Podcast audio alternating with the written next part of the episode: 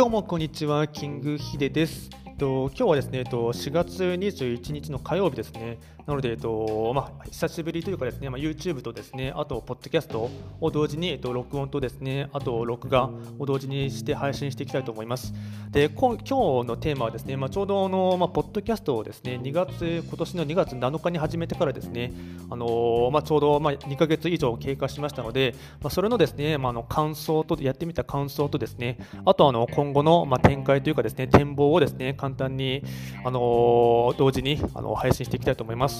でちょうど、まあ、2, か月2月の7日にですね、ポッドキャストをですね、アンカーっていうですね、あの配信アプリを使ってですね、あのまあ、スマート今同時に、まあ、スマートフォンのみであの、まあ、音声番組を作ってまして、今それと同時に、まあ、YouTube でもあの、まあ、サブチャンネルで動画も撮影しているんですけども、まあ、あのなんていうんですかね、まあ、ほぼですね、あのまあ、更新頻度は正直なところあまり高くはないですけれども、まあ、約2ヶ月弱でですね、まあ、音声コンテンツのみでしたら15本、あと動画を動画というかですねアップロードしてですねあとですね、まあ、編集に関しましてはもうご存知のことあるかもしれないんですけども編集ほぼなしでですねで前後に、まあ、の音楽、まあ、あの無料で使える音楽をですねあのつける程度で録音に関しましても、まあ、一発撮りでですね、まあ、そのまんまあの出しているっていう感じですね。で、まあ、今回はまあざっくりとですねあの、まあ、あのポッドキャストをですね、まあ、始めてみた感想とですね、まあ、実際のところその、まあ、どのくらいの数の、まあ、視聴者数というかですね、まあ、の聞かれているのかというというところのですね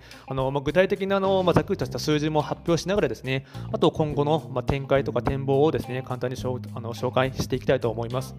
で、まあ、2ヶ月間やってみた感想なんですけども、まあ、本当その、まあ、キングヒデのボイスマガジンっていうですね、本当正直なところ何のひねりもないですね、番組名であの配信をしてですね、まあ、2ヶ月間はですね、まあ、一応あの、まあ、や途中でやめずにですね、一応更新は続けていられるかなというところですね。で、まあ、僕自身はですね、まあ、今までにですね、まあ、のブログとかですね、あとメールマガジン、あと YouTube なんかもああその前に、えっと、ノートとかですね、ノートなどのテキストページのもので、まあ、実際にその、まあ、情報発信とかをしていましたし、あとそれとで同時にですね、まあ、約7年以上前からですね、まあ、YouTube でもですね、あのまあ、そんなに頻繁にはやっていなかったです、まあ、途中休んでしまった期間もありましたけども、まあ、一応動画でもですねコンテンツは作っていましたので、なのでその、まあ、インターネットを使ってですねあの、まあ、情報発信とかすることとかですね、あとコンテンツをですね作ってばらまくことに関しましては、まあ、全く、まあ、アレルギーというかですねあの、まあ、心理的な障壁とかはないんですね。でただその、もっとですね、まあ、手軽にですねもっと量産できないかなというところとですねあと今までのですねその媒体、あの媒体とは違うところも使ってですね、まあ、新規開拓をしていきたいという思いがありましたのでそれを考えていた矢先に、まあ、たどり着いたのがですね、まあ、このポッドキャストなんですね。で、まあ、結論としてですね、まあ、あのポッドキャストはですね本当このスマートフォン1台のみでですねあの、まあ、簡単に録音してですねであの、まあ、音楽つけてですねあの編集、まあ、ざっくりとした編集を音楽つけるだけの編集なんですけども、まあ、それをしてですねあのアップロードできますので本当、まあ、初期費用もないないですしその、まあ、ランニングコストというかですね、まあ、継続的にかかるものもあのありませんので本当ずっと0円でできるあの本当便利なツールだなと思いますね。なのでその、まあ、伝えたいこととかですねあと、まあ、好きなこととかそういったものがあるんでしたら本当もうあの簡単に手軽に情報発信できるので、本当、まあのまあ、なんていうんですかね、あの初心者の方には取っかかりとしてはですね、あのかなり可能性があるものかなと思いますね。でやっぱりそのうん、YouTube とかに関しましては、ものまあ、継続するのはですねなかなかその編集、なんていうか、あの録録画した後にですねあの、まあ、いらないところ若干あの前後カットしてですねあと音楽とかつけてですねあと字幕あのテロップをつけたりしてですね編集をしてですねその編集をした後にですねあの、まあ、僕はちょっと全部の動画にはサムネイルはあの作れてはいないんですけどもその後にまあサムネイルもですねあの、まあ、使作ってですねでアップロードするっていうのがですねすごいそのたくさん工程があるんですよね。その1本の動画を作るのにですね。なのでやっぱりその作業時間としてはめちゃくちゃ時間がかかりますし凝ろうと思えばいくらでも凝ってですね作ることができますのでもちろんあのクオリティにはある最低限のクオリティを求められるかと思うんですけどもやっぱりそのずっと続け継続的に続けていくっていうのがですねその障壁としてはですねなかなかうんまあ、体力というかですね精神力がないと続けられないと思うんですね。ただその反面ですね、まあ、のポッドキャストに関しましてはまあ、の実際そのま番組をま1人ででひたすらあの喋るのか、ま、それともグループ、ま、複数で対談形式みたいにやるかによってですね、ま、若干、ま、ニュアンスとか違ってくるかと思うんですけども、まそのま、トーク力とかですね会話力そういったものをですね磨く、まあ、実践のですね、ま、練習と言ってしまえばちょっと失礼かもしれませんけども、ま、おそらく最初の頃はほとんど聞かれることがないと思いますので、まあ、のそれの、まあ、磨くためのですね、まあ、実践の場としてはですねかなり最適かと思いますね。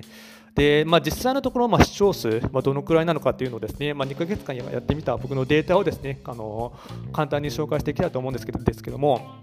まあ、おそらく一番最初に不安な部分っていうのは、まあ、そもそも、まあ、自分が発信したあの、まあ、一生懸命作ったコンテンツがですね他人にどれだけ視聴されているのかっていうのがですね結構心配な部分かと思うんですけども、まあのまあ、他の配信ツールのこととかにのものに関しましては全くわからないんですけども、まあ、このアンカーのですねアプリを使った場合のですねですと、まあ、独自にですね、まあ、アナリティクス機能がついているので、まあ、の1番組ずつですね、ま、何回あの再生されたのかっていうのも分かりますし、あと実際にチャンネル登録っていうのがその視聴してくれてる、まあ、の定期購読になるんですかね、ま、それをしてくれてる方の人数も、まあ、あの分かるんですね。なので、あのまあ、数字としてはですね、まあ、あの把握できるので、あのまあ、闇雲にやってというかですね、あのまあ、データ解析しながらですね、まあ、一応、まあ、今後の解析をした上でですね、まあ、あの改善だったりですね、そういったものができるかなと思うんですね。で、まあ、ちなみに、まあ、僕の場合ですと、まあ、1本ですね、まあ、音声コンテンツを配信しますと、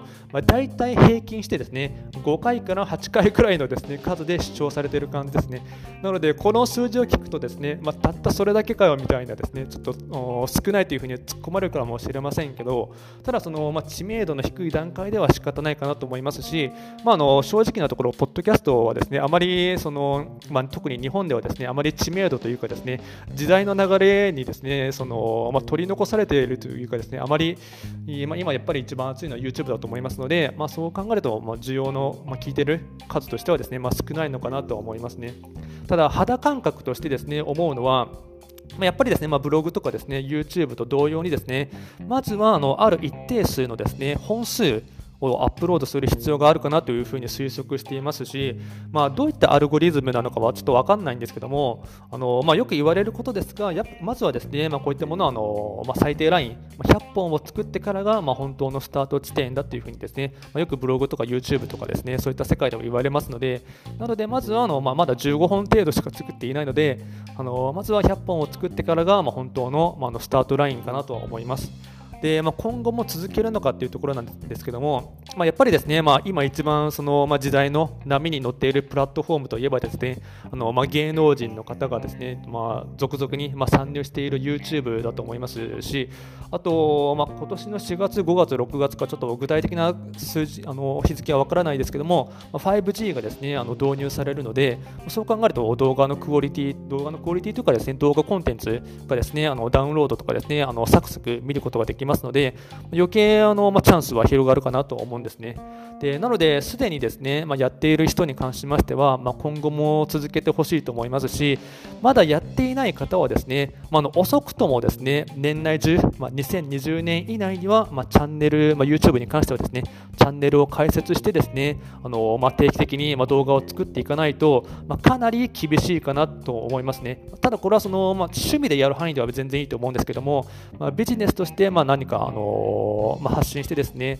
あのやっていこうと考えると、まあ、年内中には作ってですね、開設してやっていかないとなかなか厳しいかなっていうのはですね、まあ、正直、まあ、肌感覚として僕は思っているんですね。で、それと同時にですね、やっぱりその、まあ、たった一つのですね、あのまあ、プラットフォームに依存するっていうのはですね、まあ、かなりリスクが高いので、必ず、ま、あのコンテンツっていうのは多角化することが重要なんですね。でその一つの選択肢としては、まあ、やっぱりポッドキャストっていうのはとても相性がいいというかですね、まあ、あの手軽にあの気軽にその続けて継続することが可能なのでいいかなと思うんですね。でもう一つはですね、あのーなんていうのあのそもそもそのポッドキャストをですねあの、まあ、配信者としてやってる人っていうのがですね総数が小さいのでなのでライバル自体がそもそも少ないのでかなり、まあ、ブルーオーシャンなんですねなのでまだ YouTube とかに関してまた若干もうかなり戦国時代みたいな感じでレッドオーシャンになってしまっているので、ま、そう考えると、まあ、今のところですねあのまあポッドキャストに関しましてはブルーオーシャンな状態なので、まあ、ライバルがそんなに、ま、多くいない状態で、まあ、たくさん、あのコンテンツを作ってですね、ま、配信してですね、でまあ、自分のブランドとかですね、ま、認知、ま、知名度をですね高めるっていう意味では、かなり選択肢としてはありかなと思っています。でもう一つですね、あのなんていうかあの中あのなので、まあ、僕としてはです、ね、まあ、今後も続けるのかということに関しましてはもちろん続けますしあの中長期的なあの視点で考えますとかなりですねポッドキャストっていうのはチャンスと夢があるんですね。でまあ、一つ大きなあのビッグキーワードとしてはですねあの音声認識の機能の向上とですね、まあ、それがですね、まあ、Google とか Amazon のですね、まあ、AI スピーカーなどに代表されるものがですね、今後必ず普及するんですね。普及率がかなり高まると思うんですね。なので、それがですね、あの、かなりチャンスだなと思いますし、でこれは今の世界共通のですね、まあ、話題というか問題としてあると思うんですけども、まあ、新型コロナウイルスの影響も相まってですね、さらにいろんなものとかサービスっていうものが、あの、オフラインのものがどんどんんオンラインに変換していかないとその、まあ、時代の変化に取り残されているというかですねそもそも売り上げが上がらないよっていうところがあるのでなのでそういったチャンスも踏まえてですねどんどん、まあ、あのオフラインでやってきたものをあの、まあ、動画とかですね音声とかですねあと、まあ、PDF とかにも何でもいいですけども、まあ、変換させてですねあの、まあ、商売の形をオフラインオンライン化していかないとですねなかなか厳しいと思いますので、まあ、そういったところでですねかなりポッドキャストっていうのはありかなと思います。であとですね耳で聞いて、まあ、学習する耳学っていう文化がですねあったと思うんですけども、まあ、それもですねそういった文化とか習慣もですね、まあ、3密を避けないといけない、まあ、ソーシャルディスタンスって言われますけども、まあ、の密閉密集、密接、まあ、これを避けないといけない状況が続きますと、まあ、より一層ですね、ま、そういった耳学っていう文化だったりですね、あのそういったものはあの根付いていくと思うんですね。なので、今は Amazon もですね、そのすごい力を入れて、ま、紙の本などをですね、音声で聞くっていう、 Audible っていうサービスもあの、ま、作ってですね、ま、約2、3年ぐらい前から作っていて、あの広告費もですね、すごいたくさん使って広めようとしているので、ま、そういったところもですね、後押ししてですね、ま、かなり音声コンンテンツっていうのいうのはですね、今後あの時代の流れとしてはですね来ているかなというふうに思っています。でまとめますとまずやってみたがあの感想ですね。まず、ポッドキャストもまずは、まあ、の質よりも量が大事かなと思いますので、まずは100本作ってやっていこうかなというところですね。で数をこなしてからですね、で分析して、その後に質を求めるのがあの、まあ、順番としては正しいかなと思っています。で、ポッドキャスト、まあ、ともう一つですね、ポッドキャストはですね、まあ、実際ライバルの数が少ないので、現状かなりブルーオーシャンなんですね。あとですね、あの一つのプラットフォームに依存するのではなくてですね、まあ、必ずこういったものっていうのは、あのまあ、ブログでも YouTube でも、あのポッドキャストでも同様なんですけども、やっぱり必ず、えー、一つのものに依存するのではなくて、多角化することがですね重要だなと思っています。あと、まあ、時代のというかですね、まあ、あのテクノロジーの進化としてですね、まあ、音声認識機能の向上とかですね、あと AI スピーカーなどの、まあ、普及率が確実に上がっていきますので、まあ、定期的に情報発信をしてですね、まあ、自社の名前とかですね、あと自分の名前とかブランドをですね、あの一人でも多くの人に認知認知してもらうためのですね、なので影響力をつけるためのツールとして使うのがいいかなと思っています。で、まあ、実際に、まあ、ポッドキャストを始めてみてからのですね、まあ、ざっくりとした感想とですね、あと今後の展望を踏まえて紹介したんですですけども、あのー、まあ、先進国というかですね、あのー、まあ、ポッドキャストが流行っているのは今アメリカなんですけども、アメリカでは、まあ、以前にも紹介したと思うんですけども、すでにポッドキャスターっていう職業もあってですね、トップクラスの方になりますと、まあ、年収でですね、あの数十億円、まあ、稼いでる人もいるので、なので、まあ、あの約10年前にですね、まあ、YouTube が、うんまあ、日本に普及してですねその時にはすでにですねあのアメリカでは YouTuber っていう人がですねあの数十億円稼いでいたので、まあ、その時代の流れがそのまま来ているかなというふうに思いますので今10年前に始めた YouTuber の方っていうのは、まあ、あのトップクラスの人はもう数十億円稼いでいますよね日本でも。なのでその時代の流れを考えますと、まあ、歴史に学べじゃないですけども、まあ、今アメリカではですねポッドキャスターっていう職業もありますのであの今のうちに種をまいてですねあの、まあ、そこに近少しでも近づけるようになったらいいかなと思っています。あと、まあ、初期費用とかですね、あとランニングコストも一切かからないので、もうアイデアと、あとはあの継続力、で、まあ、いくらでもチャンスと夢があるかなと思いますので、まあ、あの本当 YouTube とかと比べますと、まあ、コンテンツを作ること自体をですね本当スマートフォン1台のみでできますのであとあのアイデアと、まあ、ネタだったりとかですねそういったものでですねあの、まあ、たくさん作ってですねあとあのなんていうんですか話し方とかトークはですねあの、まあまずは数を作ってからその後にですねあの、まあ、磨くというかですねあの改善していけばいいかなと思いますので、まあ、今回はですね簡単にあのポッドキャスト始めてみて2ヶ月経過したの後のですね、まあ、感想と今後の展望をですね簡単に紹介させていただきました、まあ、今回のものがですね、とまあ、参考になったとかって思っていただけましたらあのできれば高評価のグッドボタンとですねあとあのチャンネル登録とあとポッドキャストの購読ボタンも同時にお願いいたします。最後まで聞いていただきましてありがとうございました。